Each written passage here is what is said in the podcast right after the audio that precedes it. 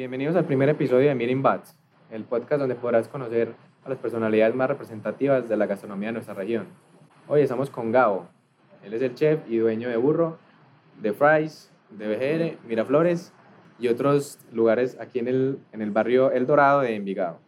¿Qué más, hombre? ¿Cómo vas? ¿Bien o qué? Bueno, muy bien. Eh, cuéntanos, Gabo, ¿qué te inspiró a empezar en el mundo de la gastronomía? Pues me inspiró mi mamá, me inspiró mi abuela, me inspiró mi papá. Eh, me inspiró quedarme solo porque de niño, pues como mis papás trabajaban, me quedaba siempre solo en casa y eso me llevaba siempre a lo primario, que es comer. Y pues mi mamá era cocinera en esa época en un club eh, muy tradicional de la ciudad y pues siempre me daba pues como orientaciones en lo que en lo que debía hacer, cómo lo debía preparar y pues bueno, de ahí nació el amor por la gastronomía y aquí vamos. ¿Estudiaste como chef?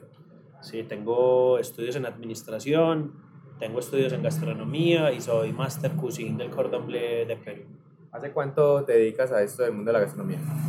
Pues hace 15 años soy cocinero.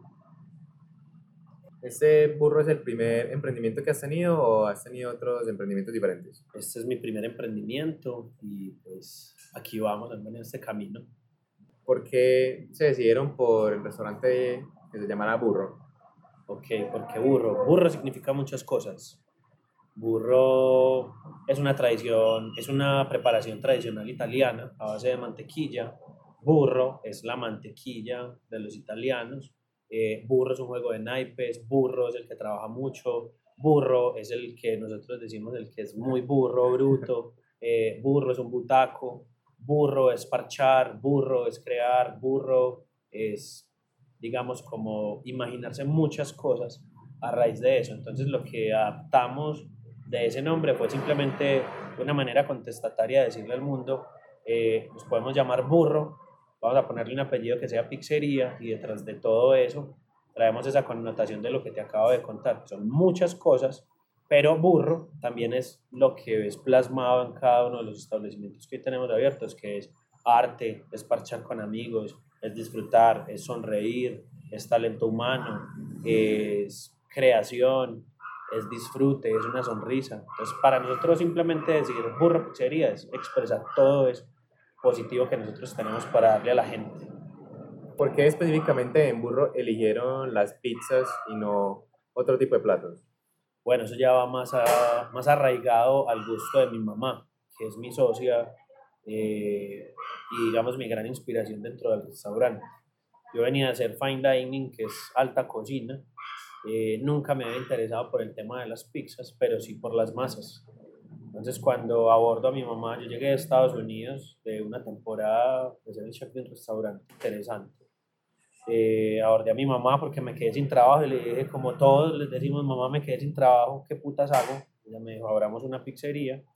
Eh, creo que ya es el momento. Pues yo ya tenía 30 años, muchos años dedicados a la cocina y simplemente hice las preguntas básicas como, ¿cómo te gusta la pizza? La respuesta fue crocante ¿Cómo has trabajado las pizzas? La respuesta siempre fue base crocante, masa delgada, mucho queso. Y basados en eso, pues empezó la investigación y el desarrollo del producto que hoy encontramos en los seis puntos de venta que hoy tenemos. ¿Cómo ha sido el camino de ustedes desde el nacimiento de Burro hasta el día de hoy? Duro, como un putas. ¿Por qué? Porque pues yo venía, como te he venido contando, pues de hacer alta cocina, donde teníamos todos los equipos, todas las herramientas, el personal a nuestra disposición, eh, elementos de innovación muy interesantes, porque eso es lo que se vive en la alta cocina. Eh, y vernos enfrentados a una cocina básica de tener una hornilla de dos puestos, un horno de, dos, de una cámara, pues donde te caben dos pizzas a lo sumo, eh, y un mesón de trabajo, un rodillo, harina y levadura. Entonces era muy complejo para mí como, como cocinero porque venía acostumbrado a tener todo a mi disposición. Acá pues el camino del emprendimiento es difícil por eso, porque, porque arrancas de cero, adicional a eso trabajas con tu mamá que pues siempre fue tu referente, pero nunca habíamos trabajado juntos, entonces era ese choque de aprender a separar, somos mamá e hijo y somos socios y somos empleados del mismo espacio, del mismo establecimiento. Entonces es duro. Y adicional a eso, cuando vienen las obligaciones de ser emprendedor, que nunca te las dicen en la escuela o en la universidad, donde te dicen los emprendedores pagan impuestos, los emprendedores tienen cargos fijos, los emprendedores tienen obligaciones como empleadores.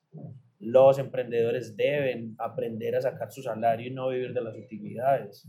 Pues todo eso fue sumando complejidades y pues bueno, hoy después de, de cuatro años, pues vamos en seis puntos de venta, un camino muy largo por, por recorrer, pero un aprendizaje muy bacano a nivel empresarial porque nos toca cambiar el chip de ser emprendedores a ser empresarios.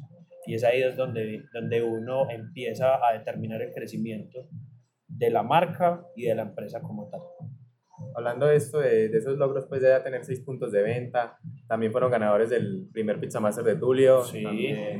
El, el, lugar con mejores ventas en la categoría de fast food casual de Medellín Gourmet en su undécima sí. edición. Eh, tuvieron una expansión de su local porque antes era un local Era un más solo. reducido y ahora tienen eh, no solo uno, sino seis locales. Entonces ha sido un crecimiento importante, pues cómo ha sido vivir ese, ese crecimiento, eh, pues ha ayudado a través también y de los reconocimientos que han recibido eh, de, de, cosas que se han vuelto muy representativas de la gastronomía de Medellín, como lo es pues ser ganador del de, Pizza Master o, o, ser el ganador en ventas en su categoría. Pues, ¿qué te cuento, parce? Eso para nosotros es muy, es muy motivante. Nos halaga un montón que la gente sea quien nos prefiera, porque ha sido un trabajo limpio, ha sido un trabajo honesto, ha sido un trabajo desde abajo para ir creciendo como debe ser, día a día, paso a paso, ladrillo a ladrillo, y eso es lo que realmente uno, digamos, uno valora y uno se siente muy orgulloso de eso, ¿sí o qué? Sí, claro. Eh, ¿Cómo ha sido? Pues, ha sido, como te digo, un proceso muy complejo, la expansión ha sido orgánica, la, el crecimiento de la marca ha sido orgánico, nos catapultó mucho, digamos, haber sido los primeros ganadores del Pizza Master en su primera edición, porque pues estábamos compitiendo contra unas moles que uno dice algún día quiero ser así y hoy cuatro años después estamos en ese punto de decir lo que, lo, lo que visualizábamos hace cuatro años hoy lo estamos viviendo y hoy podemos ser referentes para muchos soñadores y emprendedores que a nosotros eso nos llena de orgullo, ¿sí me va a entender?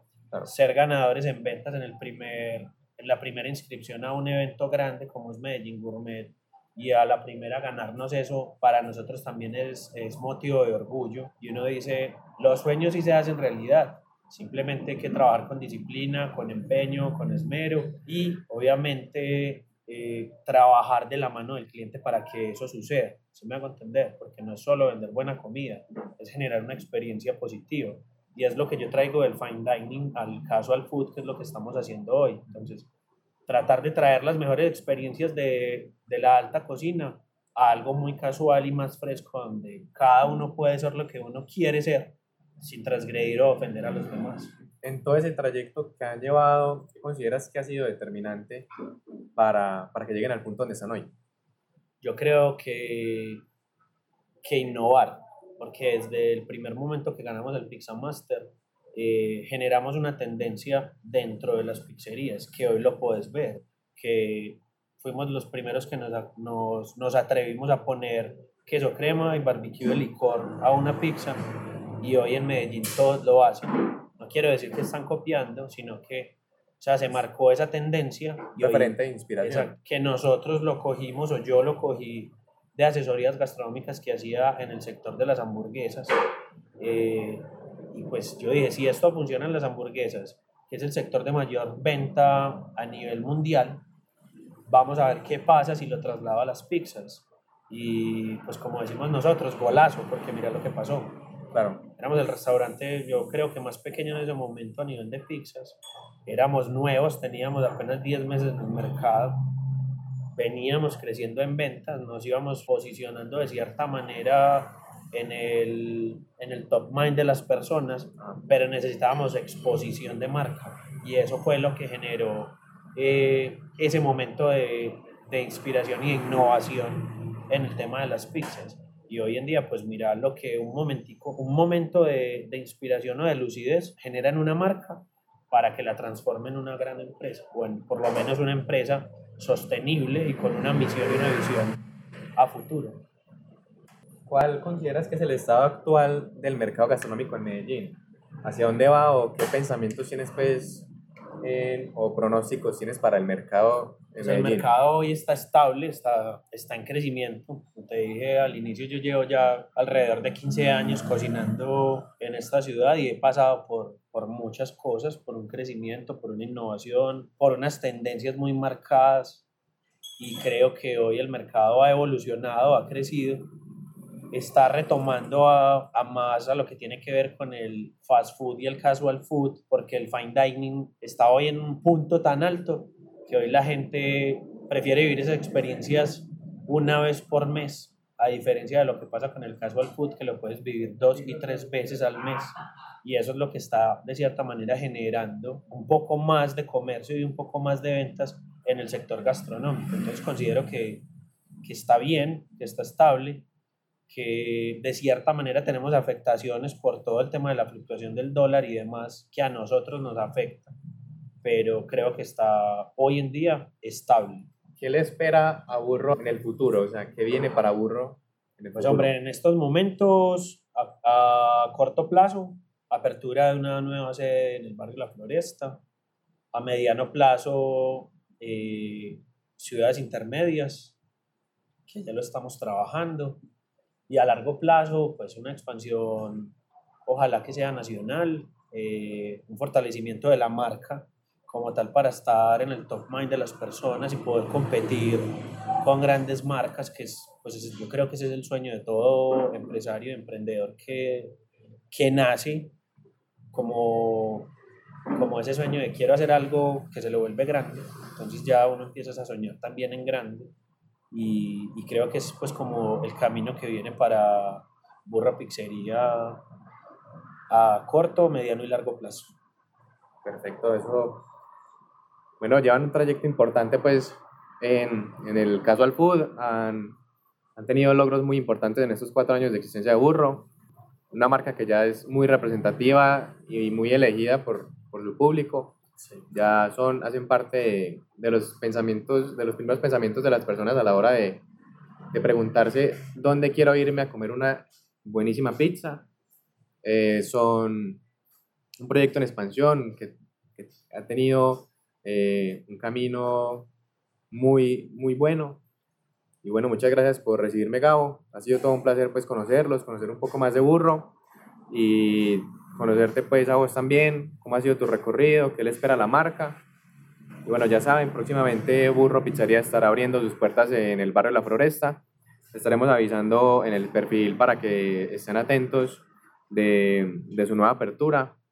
Y bueno, muchas gracias por estar sintonizados con nosotros. Hasta el próximo episodio. Vale, gracias a vos y pues nada, todos súper invitados a Burro Pizzería y pues que ya saben que mi cocina es su cocina siempre.